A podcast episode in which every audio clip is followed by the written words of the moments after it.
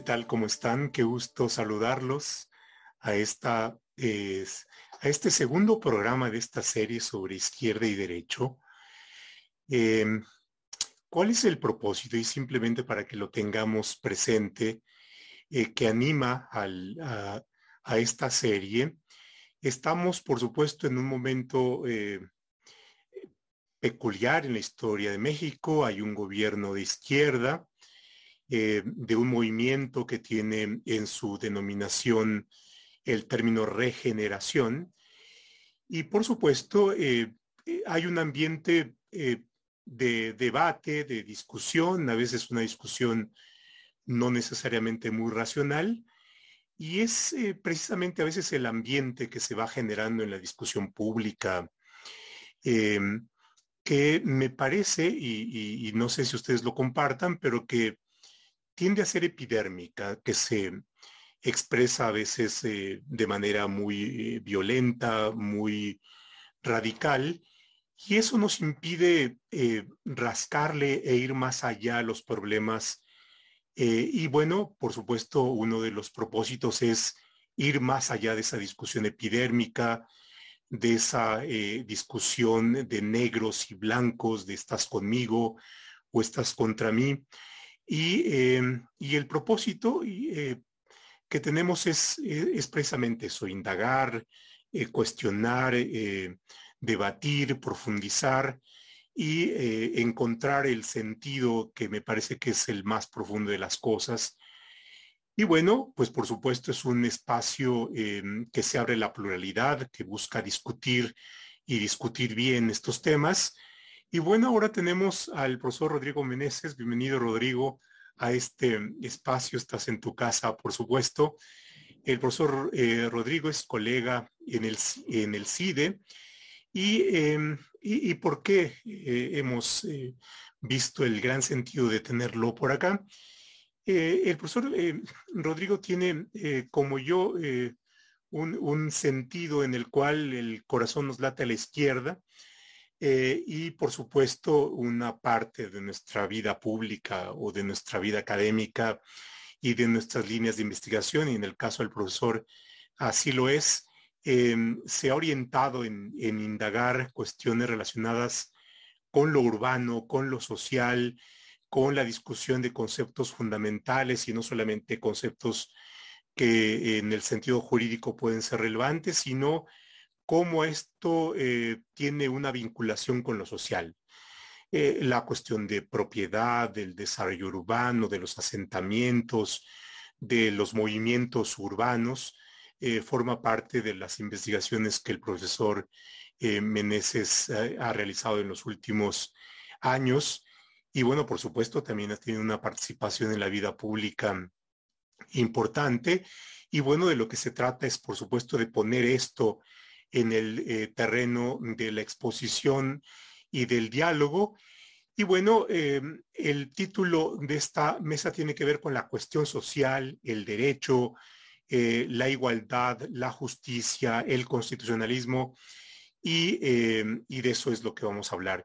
Y por supuesto, rescato ahora esta cuestión de la regeneración, que hay un sentido reivindicacionista de algo que, llamémoslo así semánticamente, fue la generación. Y por supuesto se trata de regenerar. Y, y, a veces cuando tenemos un raspón o una quemadura, decimos, bueno, tenemos un daño en la piel, entonces vamos a esperar el proceso natural de que la piel se regenere, ¿no? Es decir, e, es, algo nuevo, pero que tiene una base eh, que forma su raíz. Y bueno, uno de los sentidos es eh, si, si, hay algo que regenerar, de qué regenerar en el sentido político, qué es, qué es aquello, cómo lanzamos la mirada hacia atrás en esto que es la generación y que busca em, nacer sobre sí misma, sobre su misma base. Y bueno, a veces em, el traer el debate epidérmico en, en, el blanco y el negro nos impide ver hacia atrás y hacia la raíz. Y este es el sentido de la charla. Rodrigo, pues muchas gracias por eh, aceptar la invitación. Y bueno, de este es el propósito. Así es que eh, comencemos la charla, ¿no? Y por supuesto, ahí em, tú nos dices por dónde comenzamos. muchísimas gracias, profesor Roland. es un gusto estar aquí contigo, con, los espectadores. Muchas gracias eh, por el interés también. Eh, muy buenas tardes a, todos, eh, a Inteli Juris, pues por la, invitación, el foro, y, a ti, Pepe, pues por la, invitación a, dialogar sobre otros registros del derecho.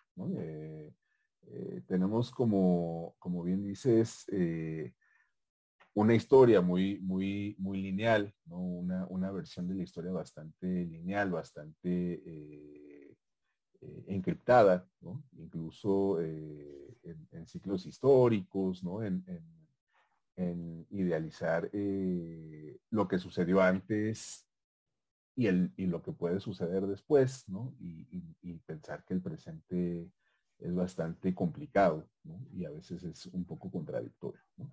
y yo creo que uno de esos registros que hemos olvidado en, la, historia moderna del derecho, del derecho mexicano, del derecho latinoamericano eh, y del derecho global. Es eh, la historia de un movimiento de pensamiento, de filosofía, de, ideología eh, jurídica, que tuvo su auge a finales del siglo XIX y principios del siglo XX, y que se puede denominar o se ha denominado muy convencionalmente como la era del constitucionalismo social. Eh, estamos hablando de un momento de la historia en donde eh, se asumen tres grandes supuestos. Eh, para empezar, pues que el Estado se puede tomar, que el Estado puede ser eh, tomado por vías armadas, por vías pacíficas, por vías democráticas, pero que además al tomarse se puede transformar, se puede regenerar, se puede reconfigurar. Eh, en un segundo supuesto está la idea de que el derecho puede servir para ese proceso. Y es una idea eh, incluso contemporánea, que incluye el pensamiento de Kelsen. Eh, cuando pensamos que eh, el Estado no es más que una ficción jurídica. estamos pensando en eso. Y esta conciencia también lleva a pensar que el derecho puede servir para algo, para algo más que simplemente gobernar o ejercer el poder. Y ahí entran muy tajantemente eh, algunos pensadores como Von Jering, como John DeWitt, eh, como Cantor, a proponer cosas bien interesantes.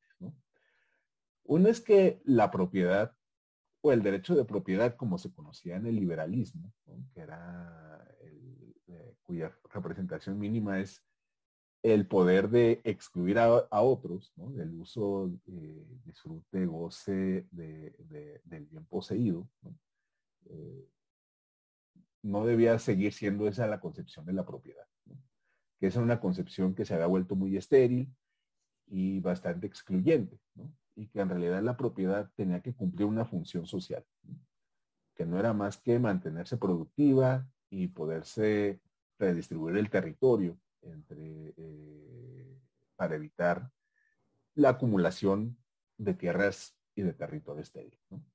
Eh, en un segundo lugar, que los delincuentes, ¿no? los criminales, aquellos que transgreden las normas, no nacen así.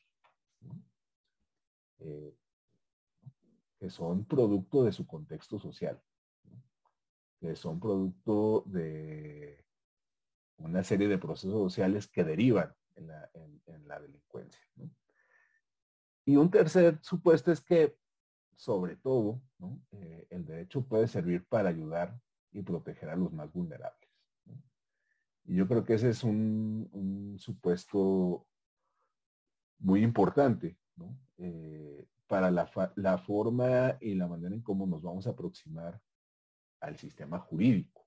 Eh, el resto del siglo XX y el resto del siglo XX. Me, gustaría, si me, si me lo permites, hacer ahí un, una, eh, sobre todo para aprovechar lo que ya has planteado y que tiene que ver con esto de la propiedad. Eh, me estaba acordando de un libro de un eh, jurista italiano que está vinculado con esta corriente italiana del, del socialismo jurídico, Stefano Rodota, que tiene un libro que a mí me parece bien interesante y que seguro tú conoces, se llama La propiedad privada, el terrible derecho y, plantea esta eh, parte eh, ambivalente, no, necesariamente ambivalente, sino eh, las distintas facetas o caras de la propiedad. Por una parte, pues, por supuesto, como, como poder, y bueno, la propiedad y la acumulación de la misma es en sí misma una expresión de poder y de exclusión, como tú lo has dicho, pero por otra parte también es un elemento necesario en un proceso, y ahí me meto con esta cuestión de la izquierda, de eh, igualación social y de búsqueda de sociedades más eh, igualitarias y justas, ¿no? Y, ahí nos metemos en esta cuestión del, Estado social eh, y de cómo se da un marco muy amplio del Estado social y también cómo, y ahí me gustaría como dirigirte eh, en, la pregunta, cómo en el Estado mexicano, después de la revolución y la constitución del 17, se orienta el derecho de propiedad. Una, pues por supuesto con la propiedad agraria y tendremos el marco de una constitución del 17, una sociedad predominantemente agraria en donde eh, se da la promesa del reparto agrario, pero que es cumplida hasta el cardenismo. Y en el cardenismo adquiere una eh, peculiar forma no solamente de cumplimiento de la promesa, sino también de organización administrativa política y eh, en donde eh, la propiedad agraria no necesariamente se va constituyendo como una propiedad en el sentido estricto, sino como con una propiedad hasta cierto punto precaria, pero también con una forma de gestión y de administración y de control político, ¿no? El, eh, y del Ejecutivo con... Ahora, la otra, y, ahí simplemente pongo la parte histórica de lo que me gustaría después también abordar contigo, que es la propiedad urbana y que es la llamada función social de la propiedad, ¿no? En el 27 constitucional.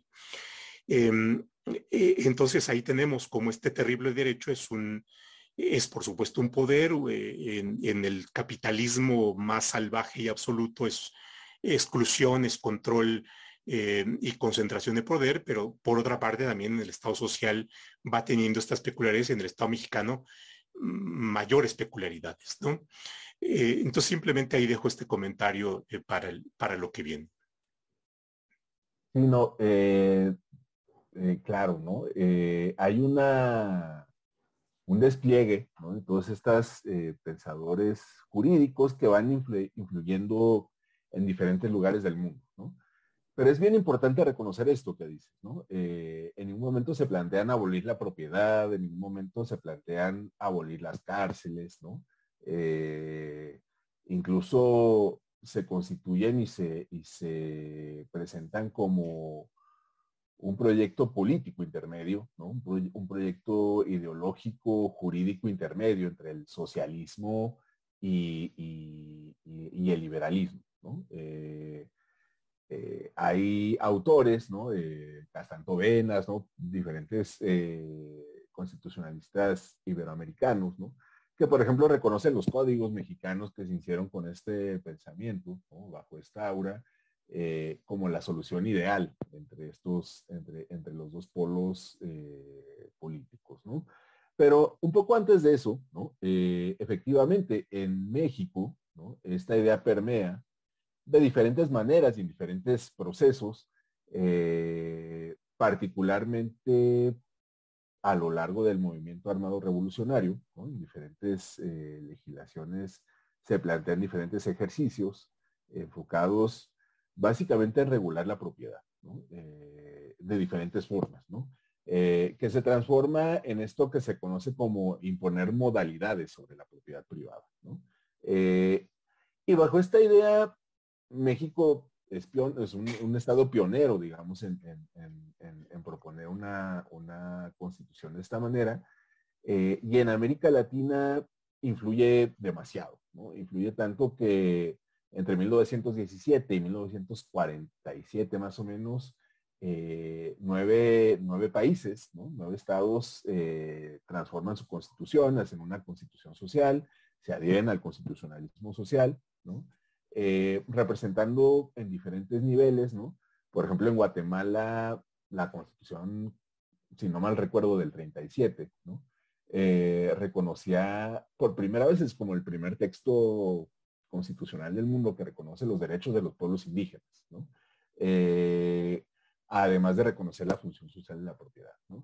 Eh, en el caso de México, esta idea del constitucionalismo social, además de que es el proyecto, digamos, jurídico seminal eh, de, este proceso, al menos en, este lado del mundo, eh, se constituye sobre tres ejes fundamentales.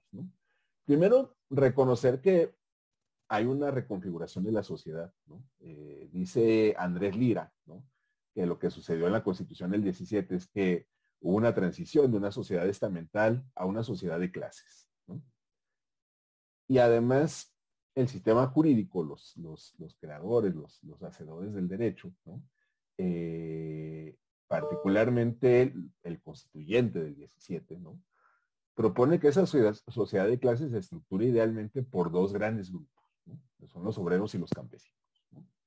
Y a los trabajadores industriales, muchos conocemos la historia, este, eh, se les otorgan una serie de garantías y de derechos colectivos a través del 123 y a los trabajadores del campo, pues se les reconfigura el régimen de propiedad, etcétera, etcétera. Eh, lo que no nos cuentan muchas veces en, los salones de clase, ¿no?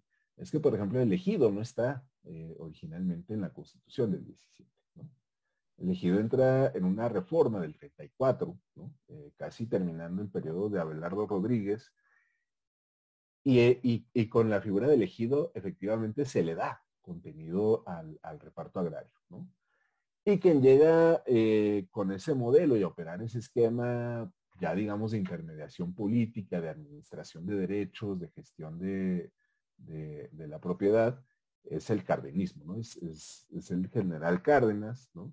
Que eh, pasa la historia como el, presidente que más eh, beneficiarios tuvo en, el reparto agrario, ¿no? Eh, no que repartió más extensiones de tierra, ¿no?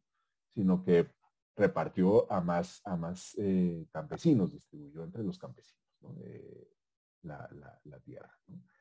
Y eh, curiosamente, quien, quien, quien, quien, distribuye o quien tiene más extensiones de tierra es alemán, ¿no? Este, eh, Miguel Alemán, pero...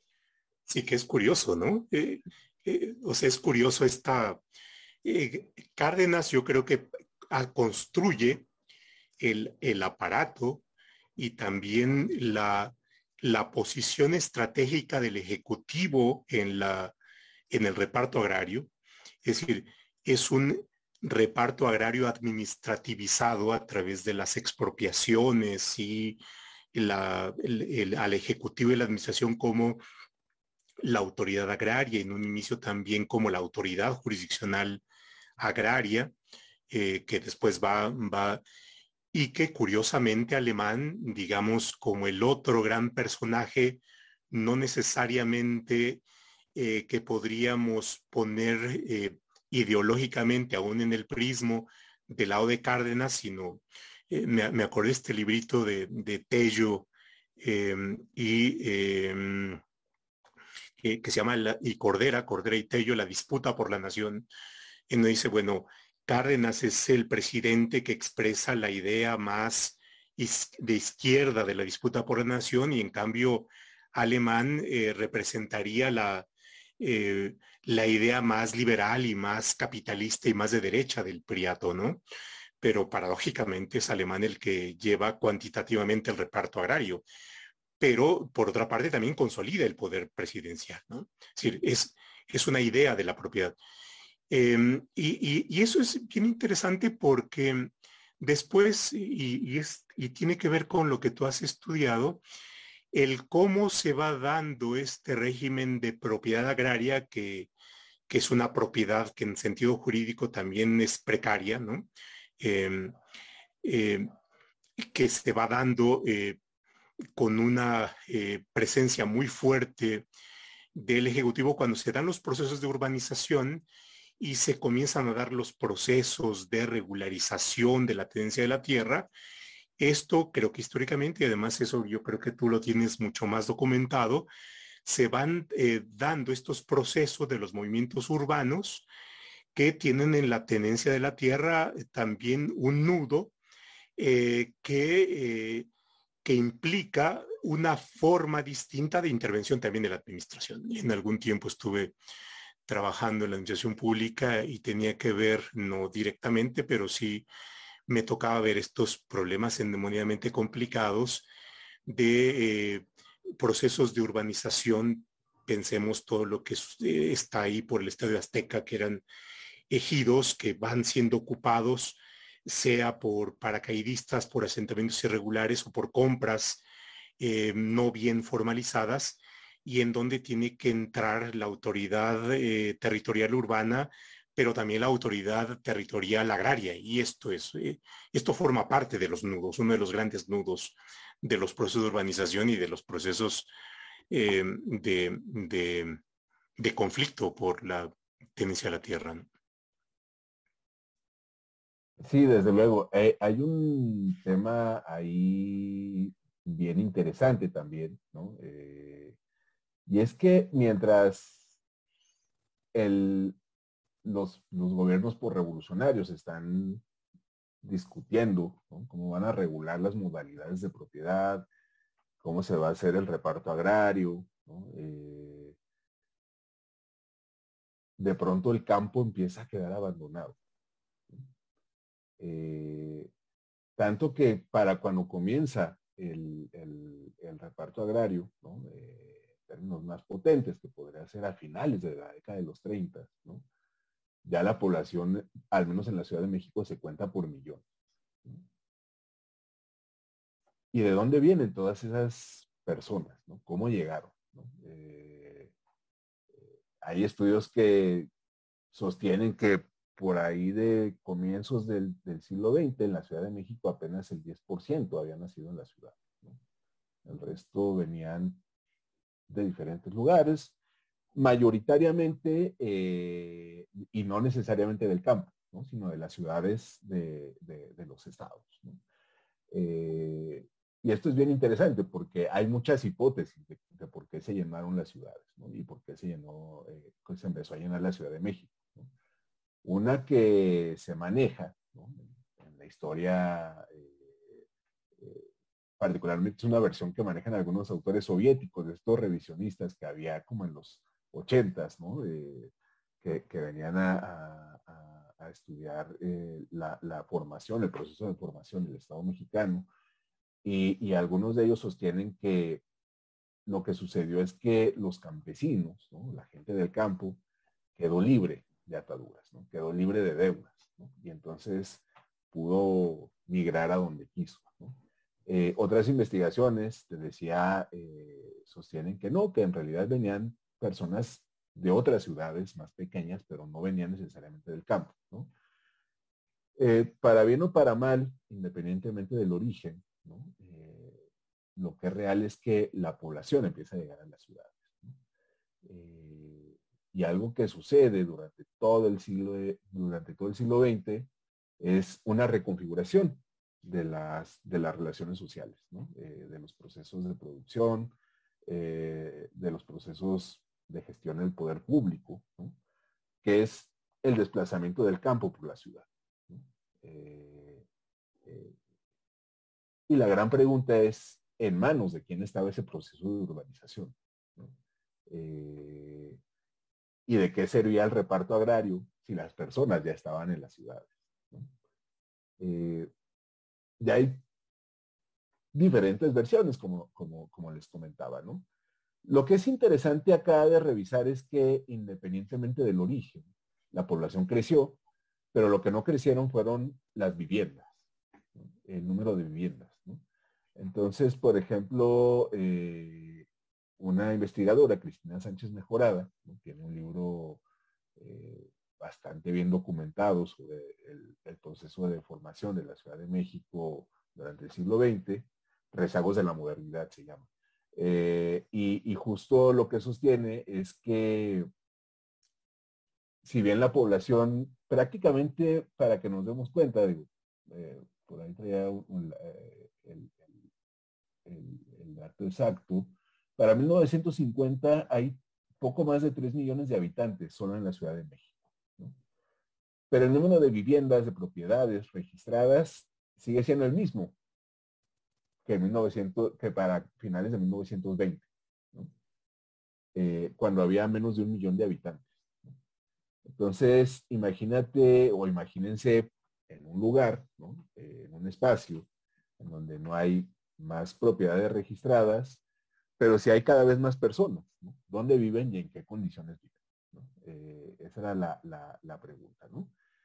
Y lo que empieza a suceder es que efectivamente esas personas, además de vivir en, situaciones bastante ruinosas en la ciudad, pues empiezan a desplegar procesos de ocupación y autoconstrucción de diferentes territorios, terrenos, propiedades, eh, algunas de las cuales pues eran ejidos, pero sobre todo y lo que sucede ahí que es muy interesante es que muchos de esos ejidos no, eran necesariamente ocupados y desarrollados por los más pobres. En general eran comprados por fraccionadores eh, fuera de la ley, que compraban grandes extensiones de territorio, eh, vendían, lo, lo, lotificaban, vendían en pedacitos esos, esos terrenos y después nadie se hacía cargo de darles eh, servicios urbanos. Tendría que venir el Estado a hacerlo. Y ese fue un modelo, o es un modelo que sigue funcionando como una gestión del proceso de urbanización. Eh, y lo que sucede es que en algún momento son demasiadas las viviendas que están construidas así. Y empieza a haber una interpretación de la ley. ¿no? Y esa interpretación de la ley sostiene dos cosas, eh, que es muy importante para, lo que estamos discutiendo. La primera es que el Estado, como decíamos, puede modular las, las, eh, modalidades de propiedad, puede regular las modalidades de propiedad. El Estado es el, la nación es el poder originario, depositario de, del territorio eh, que conforma el Estado mexicano pero al mismo tiempo se reconoce que el Estado puede concesionar eh, el territorio en forma de propiedad privada o en otro tipo de modalidades de propiedad, eh, como la, la, propiedad colectiva, elegido, etcétera. Por otro lado, eh, esa misma, ese mismo artículo 27 señala que la propiedad deberá cumplir una función social. Y casi nadie se hace cargo de eso al principio. La, función social parece ahí como una, frase bonita, que estaba como de moda. Eh, pero de pronto pues empieza a, cuestionar, a través de amparos, a través de diferentes eh, dispositivos jurídicos. ¿Qué significa eh, las funciones de la propiedad? ¿Qué significa la función social de la propiedad? Y hay una, a mí me gusta mucho una, tesis de la quinta época, eh, en la que sostiene que básicamente la función social que debe cumplir la propiedad es garantizar el bienestar colectivo. Eh, intentar eh, satisfacer las necesidades de los grupos más vulnerables para dos cosas, para incluirlos en la sociedad y para reducir la ansiedad de las clases medias y de las clases gobernantes respecto a ¿Qué harán? Que, este término de ansiedad es, es bien interesante, ¿no? Y, igual y no encontraron otro, otra mejor palabra, pero, pero, pero, a ver, ¿por, ¿por qué se da esta cuestión de la ansiedad de las, de las clases, eh, digamos, privilegiadas? Eh? Hay toda una historia detrás de, de, qué significaba la función social, ¿no? Eh, en términos más mundanos, ¿no? Lo que temían los, grandes eh, casatenientes latifundistas, ¿no? Es que con referencia a la función social se justificara la causa de utilidad pública de la expropiación. Eh, si viera como un mecanismo legitimador. Eh, y efectivamente sucede, ¿no? para eso era, ¿no? Pero, pero empieza a haber un proceso de bastante jaloneo, ¿no? No es, no es que llegaba el Estado, expropiaba, regularizaba, eh, incluso hasta hace muy pocos años. Eh, eh, se ha descubierto que la mayor parte de los, de los propietarios expropiados tuvo ganancias muy grandes por, por esos procesos, ¿no? porque lograron que el Estado pagara indemnizaciones al doble, al triple, al cuádruple, en ocasiones por vía de amparo eh, revirtieron procesos. Eh, se fraccionó más la propiedad, se enrarecieron más las relaciones de propiedad.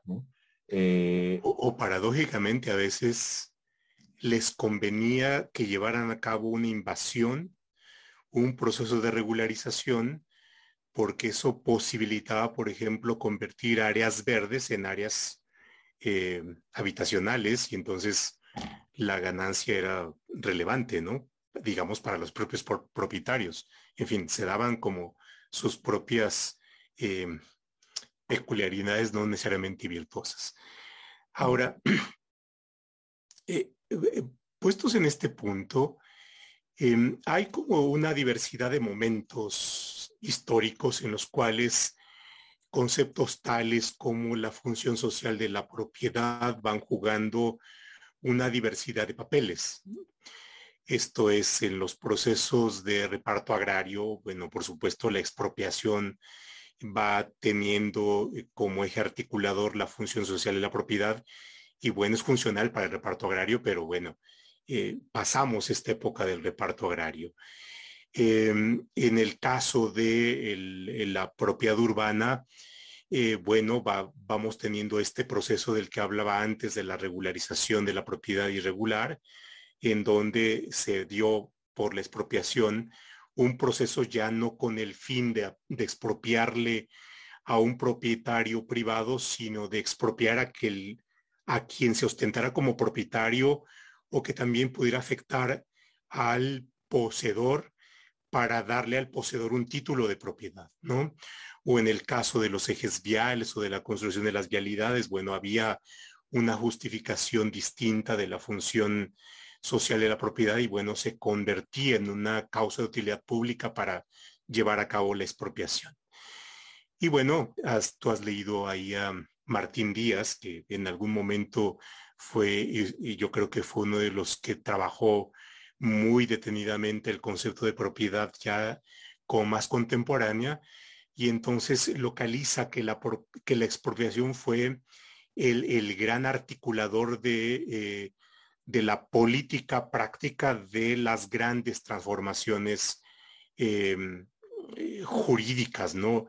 El reparto agrario, la expropiación petrolera, eh, en fin, ahí la nacionalización bancaria fue como el, el instrumento uno de los instrumentos más poderosos. Ahora, em, digamos, estamos como acercándonos a lo que ha pasado en la última etapa del siglo XX y también de un momento en el cual, en el caso de la Ciudad de México, la izquierda, eh, por vía de las elecciones, llega a tomar el gobierno. Digamos, fines de la segunda parte de los 90, el resto del siglo XX y bueno, lo que llevamos ya del siglo XXI. Y yo creo que ahí es un momento como de establecer un contraste. Esto es, antes del gobierno de Cárdenas en la Ciudad de México, teníamos determinado tipo de políticas, eh, eh, digamos, en relación con la propiedad urbanas, todavía en el gobierno del PRI. Inicia el gobierno del PRD, en fin, Cárdenas, eh, López Obrador, en fin, y en donde la izquierda se asienta en el gobierno. quizás peque yo de, de,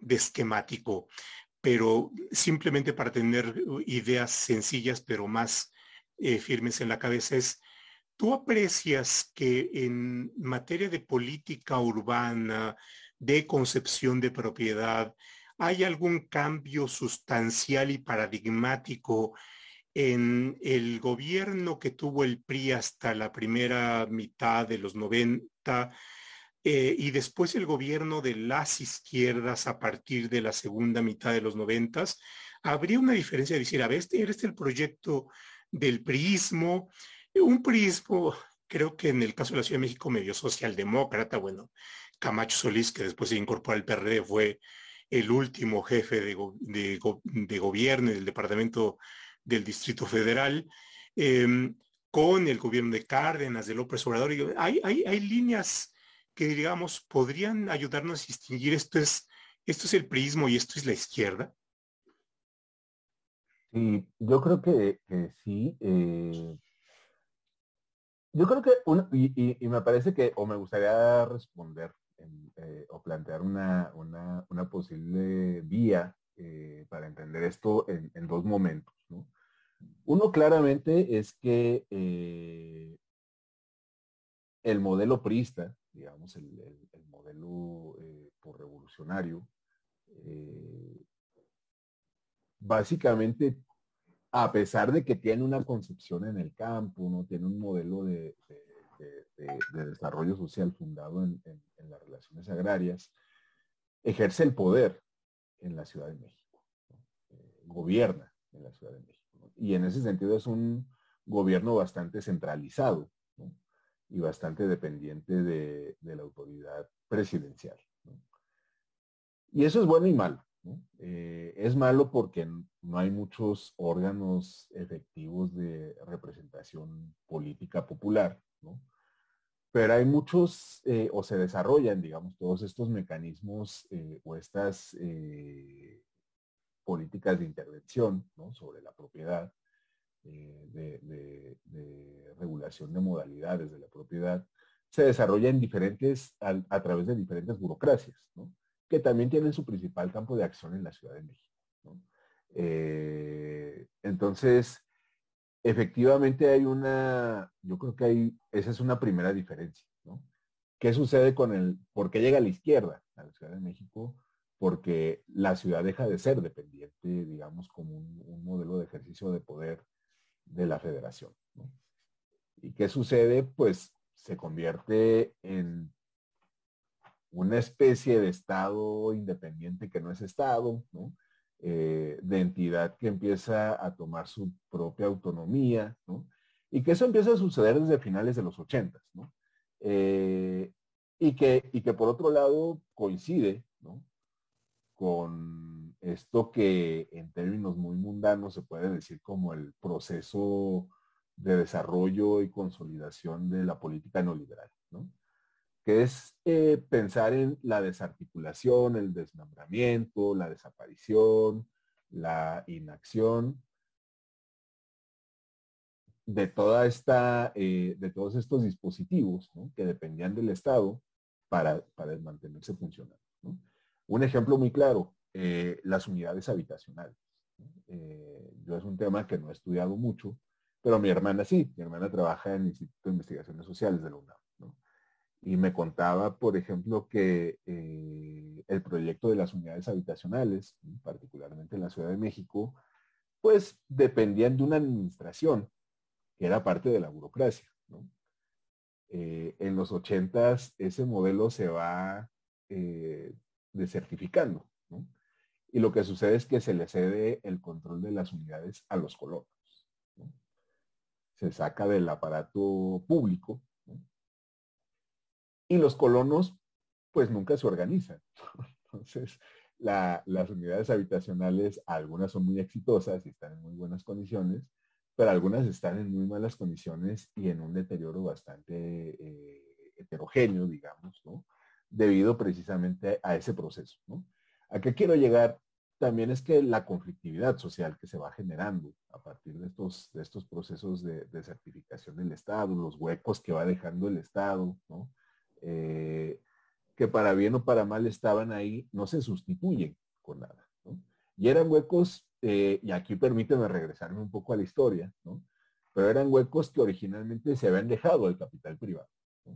Eh, una vez platicábamos hace poco, el, profe y yo, y, recordábamos que en, el 123 constitucional, pues a quien se le impone la obligación del desarrollo urbano los trabajadores industriales, construir colonias, eh, proveer de servicios de urbanización e incluso decidir si se otorgaban permisos para centros eh, de vicio y juego y espectáculos, era a los empresarios, fue al capital.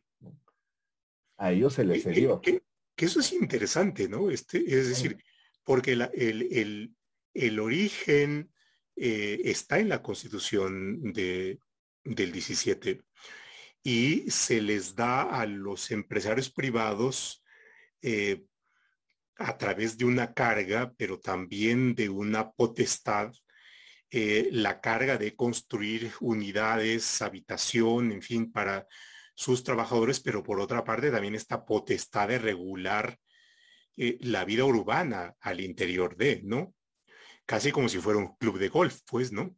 Este, es una cosa bien interesante. Y lo que sucede, ¿no? Que, recordábamos es que cuando, cuando a, los, a los empresarios, los trabajadores los quieren obligar a cumplir con esas obligaciones, se defienden con las uñas, ¿no? Y entonces eh, terminan logrando que en diferentes momentos, ¿no? En diferentes casos, eh, durante la quinta época, pues diferentes operadores jurídicos coincidan en que es inviable eh, que los empresarios puedan eh, ejecutar ese mandato, ¿no?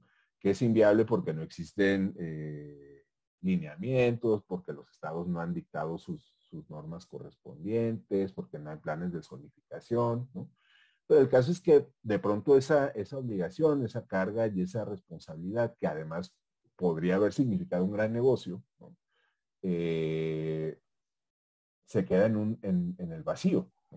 Y el Estado es el que tiene que intervenir inventándose y pensando esto de las funciones sociales de la propiedad, esto reinventando la idea de la regularización, que era pues un concepto que habían trabajado o que se había trabajado en materia civil para pensar que había situaciones de facto que tenían que ser de, pronto reconocidas por, el Estado.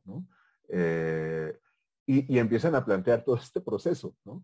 Y es muy curioso que, lo que sucede con el fin del siglo XX, ¿no? sea esa, ese retiro del Estado, ¿no?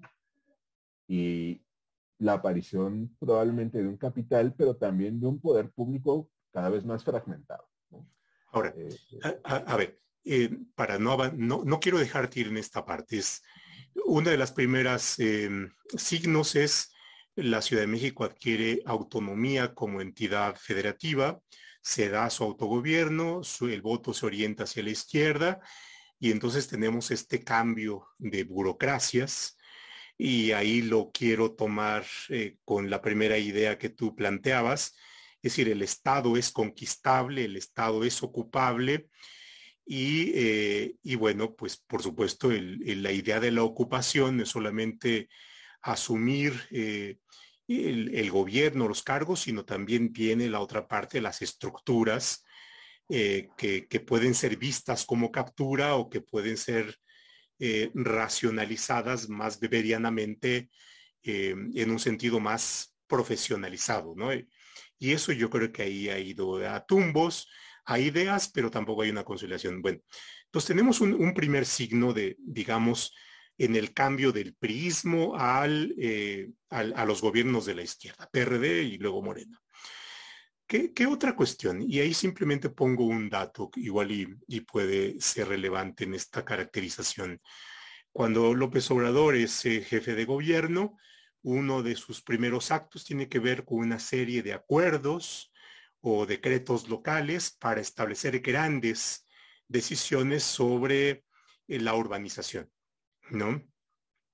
Eh, hasta donde recuerdo tenía que ver con la, mm, incentivar la, la, eh, construcción en menos espacio de más unidades habitacionales y eso también yo creo que al paso de los años y podemos verlo ya a 20 años qué, impacto tuvieron, ¿no?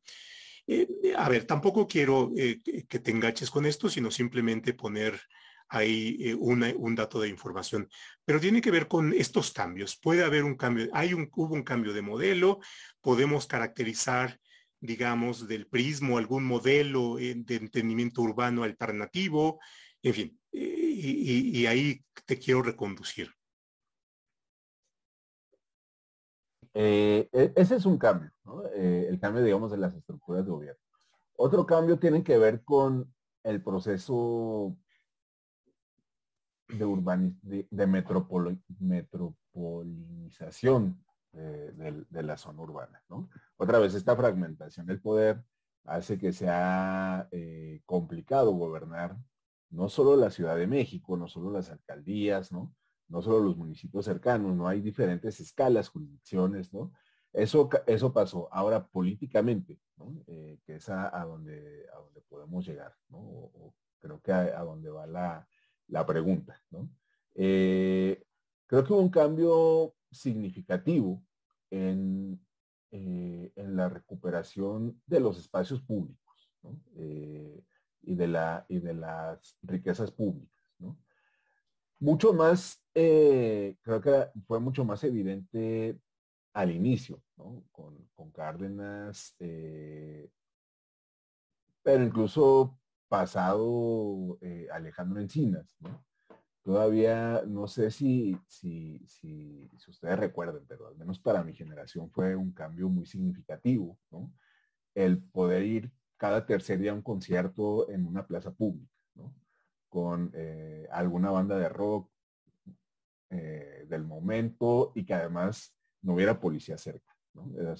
Eh, bastante, bastante significativo, pero más allá de la experiencia personal y, de lo que pudo haber significado para mí, creo que hubo una recuperación de esos espacios públicos, no, solo en términos de, las plazas y los, los conciertos, sino sobre todo en términos también de cómo aprovechar eh, o cómo pensar mecanismos para recuperar eh, ciertas, ciertos bienes eh, generados por la ciudad. Un caso muy específico es el de los parquímetros. pienso, por ejemplo, en, cómo por lo menos se diseñó el dispositivo. Después hay que pensar en la manera en cómo se hacen las cosas. Eh, hay una serie de, valoraciones de la izquierda, que efectivamente coinciden con este discurso, eh, o con una izquierda, eh, una política progresista a nivel urbano. Pero en muchos sentidos lo que se estima y lo que se espera es que esas ganancias vayan al, al erario público.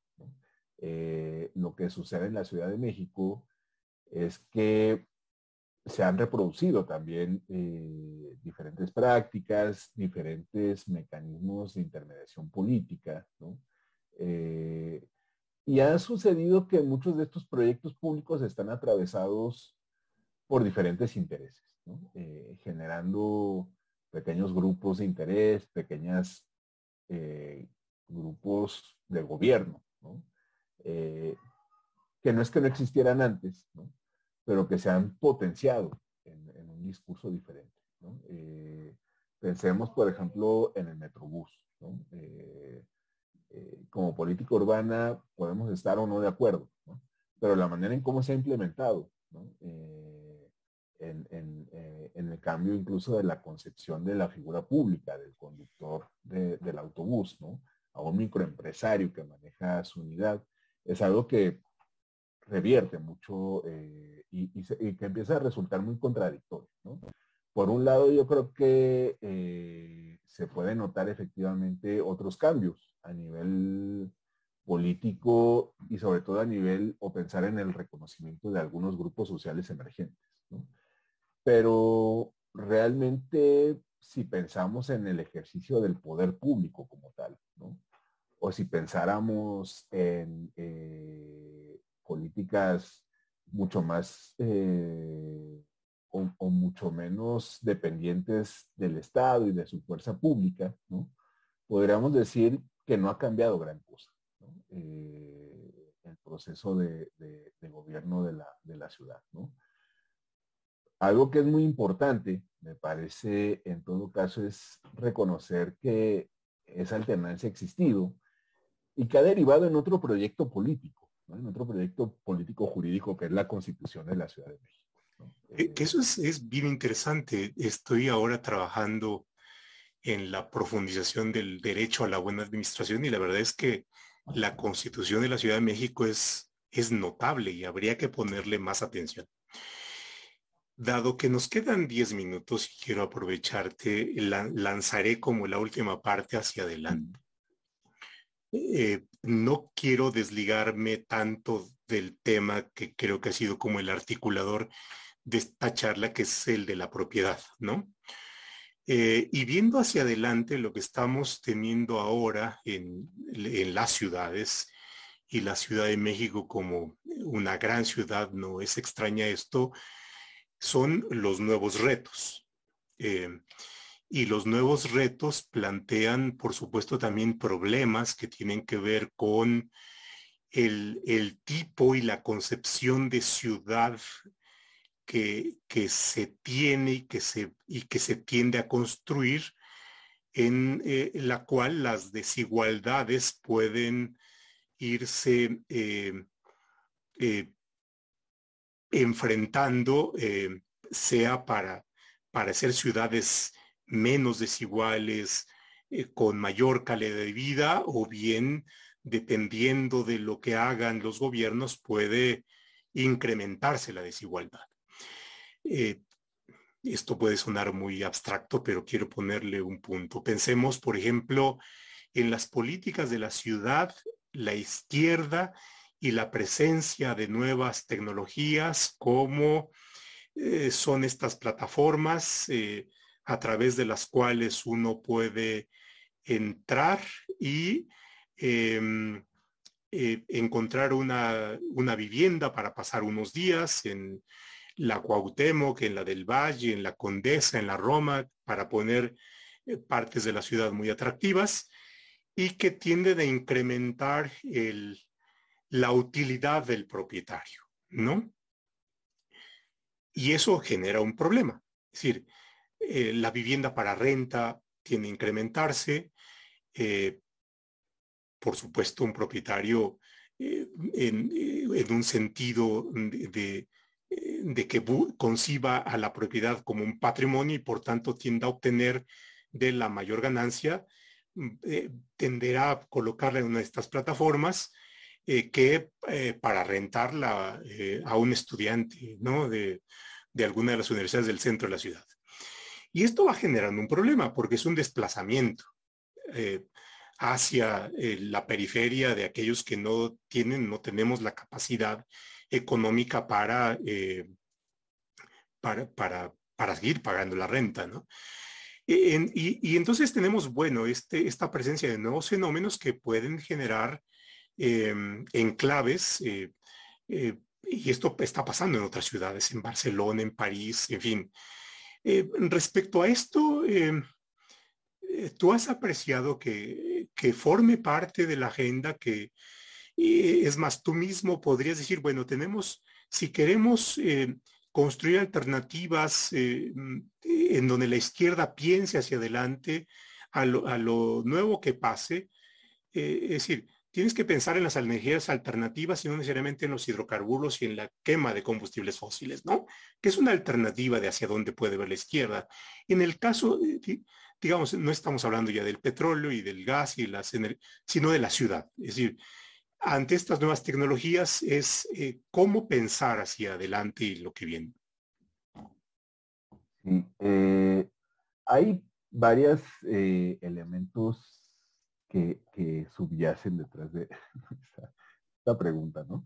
Pero creo que un elemento al que quisiera volver, ¿no? Y es, un, y es un ejemplo de, esto que mencionabas, ¿no? Es que efectivamente, de pronto cuando llega la izquierda al gobierno, al gobierno de la ciudad, empieza a haber este vaivén de políticas progresistas, de cambios de, de rumbo, pero algo que ha sido muy permanente, por ejemplo, es la contradicción entre dispositivos regulatorios, entre políticas urbanas, ¿no?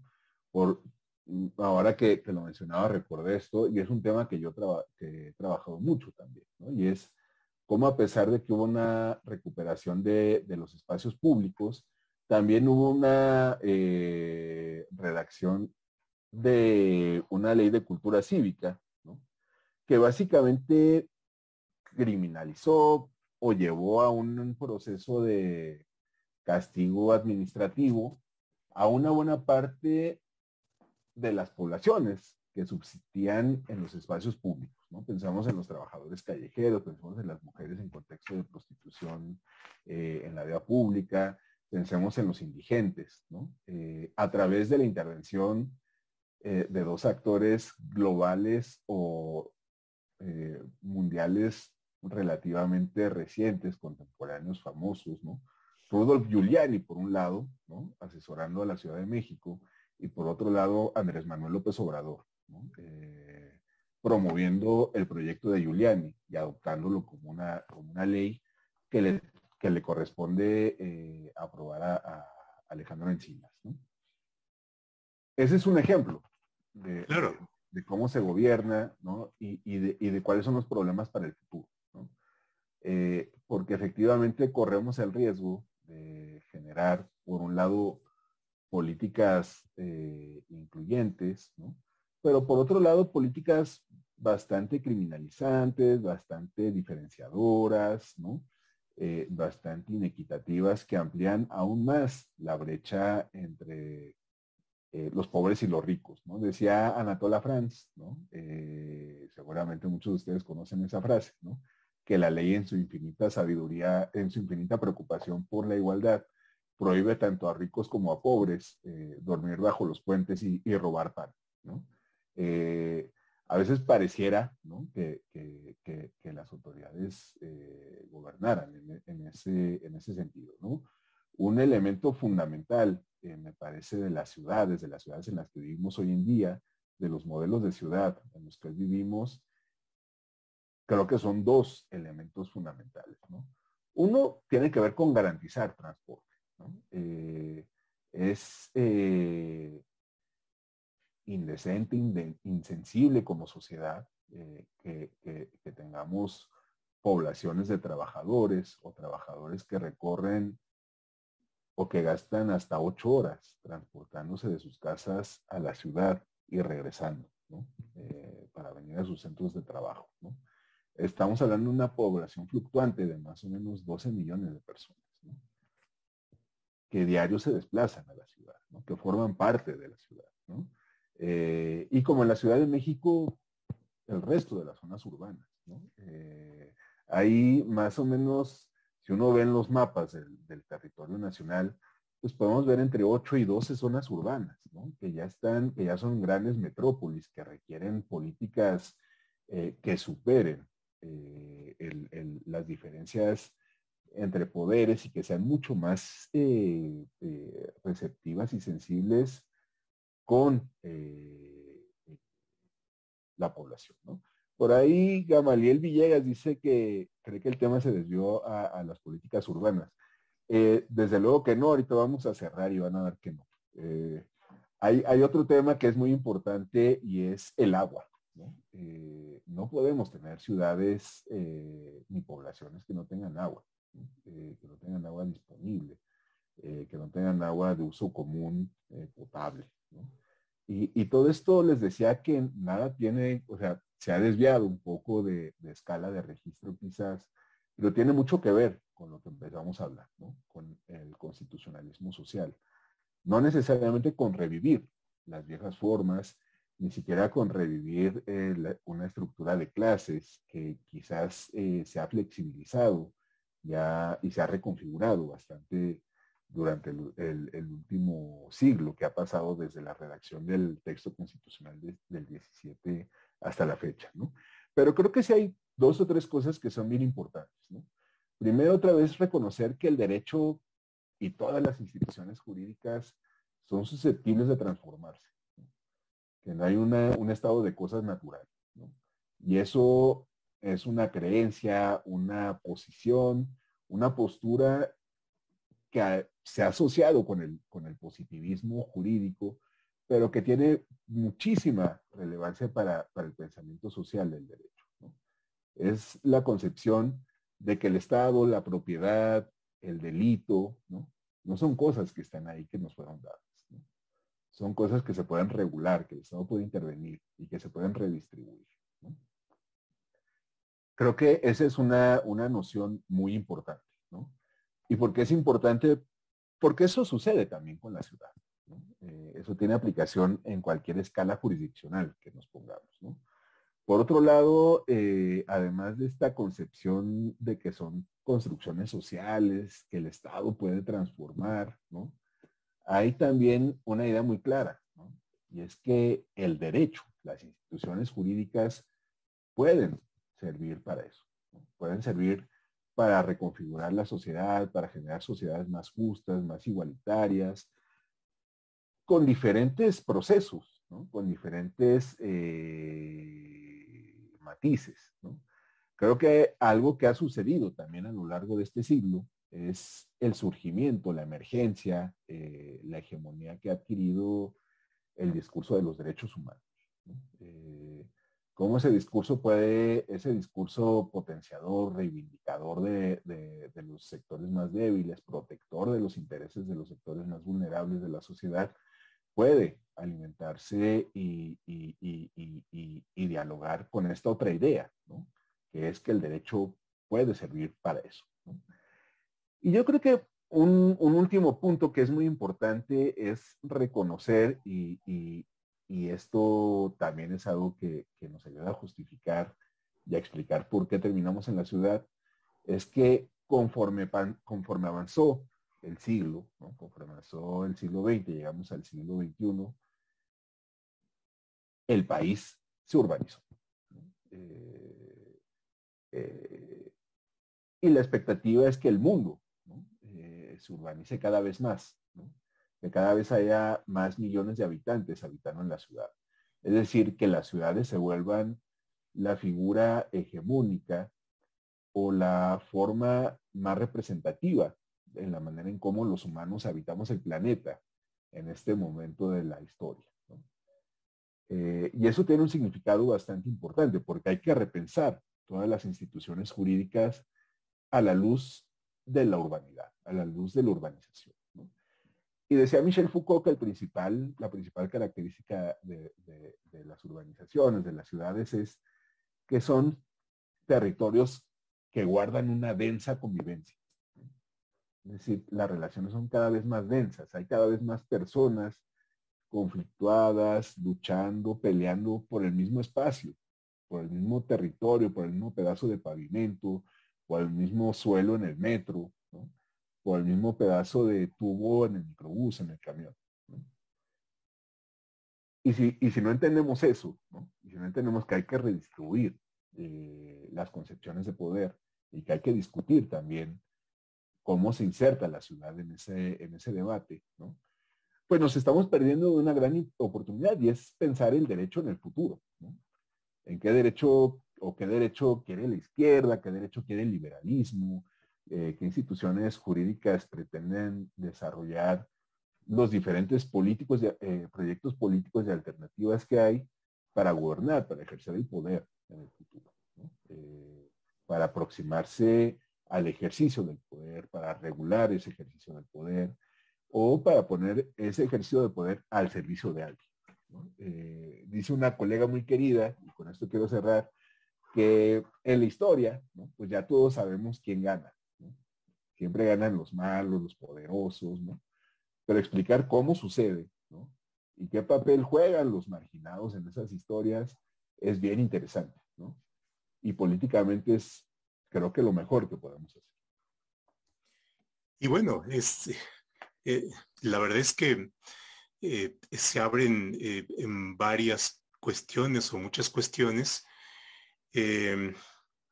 hay, particularmente en la ciudad, tenemos un, buen número de experiencias ya con más de tres, bueno, de, un cuarto de siglo del gobierno de la izquierda en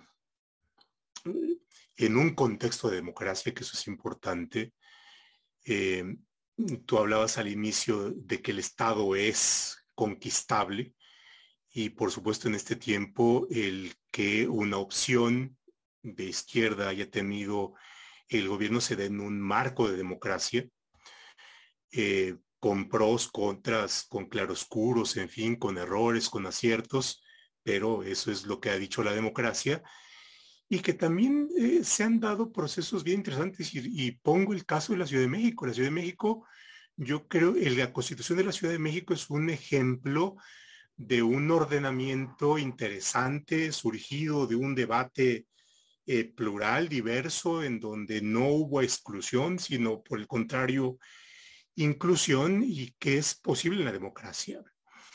Em, la gran fuerza y el sentido que da el, pensar y el hablar de la izquierda tiene que ver con eh, desigualdad, tiene que ver con la búsqueda de mejores condiciones de vida eh, y, y, su identificación con Estado social como un piso a partir del cual los seres humanos puedan hacer posible su plan de vida. Y bueno, eh, en la Ciudad de México tenemos espacios yo creo que muy relevantes y defendibles de libertad, de tolerancia, en fin, yo creo que se han, dado pasos relevantes todavía con un buen número de carencias, con mucho que hacer en la, en, la capacidad de dar buenos servicios públicos, em, con avances relevantes en rescate de espacios públicos, pero también con problemas eh, eh, fuertes en, eh, en, yo creo que tener una concepción más armada y más estructurada de qué concepción de la ciudad y qué tipo de alternativas dar. hay todavía una gran diferencia entre las delegaciones y yo creo las alcaldías y yo creo que ahí hay mucho que hacer. Pero bueno, este, de eso se trata de traerlas a la mesa, de platicarlas, de discutirlas. Y bueno, Rodrigo, la verdad es que te agradecemos tu, aceptación para estar acá, lo, que nos has dicho, la posibilidad de platicar. Y bueno, a todos ustedes que han estado aquí, eh, pues muchas gracias. Eh, gracias por sus preguntas. Nos las llevamos y nos veremos en próxima ocasión. Muchas gracias. Hasta luego. Hasta luego, Rodrigo, y muchas gracias. gracias. Hasta luego. Muchas gracias. Nos vemos la próxima.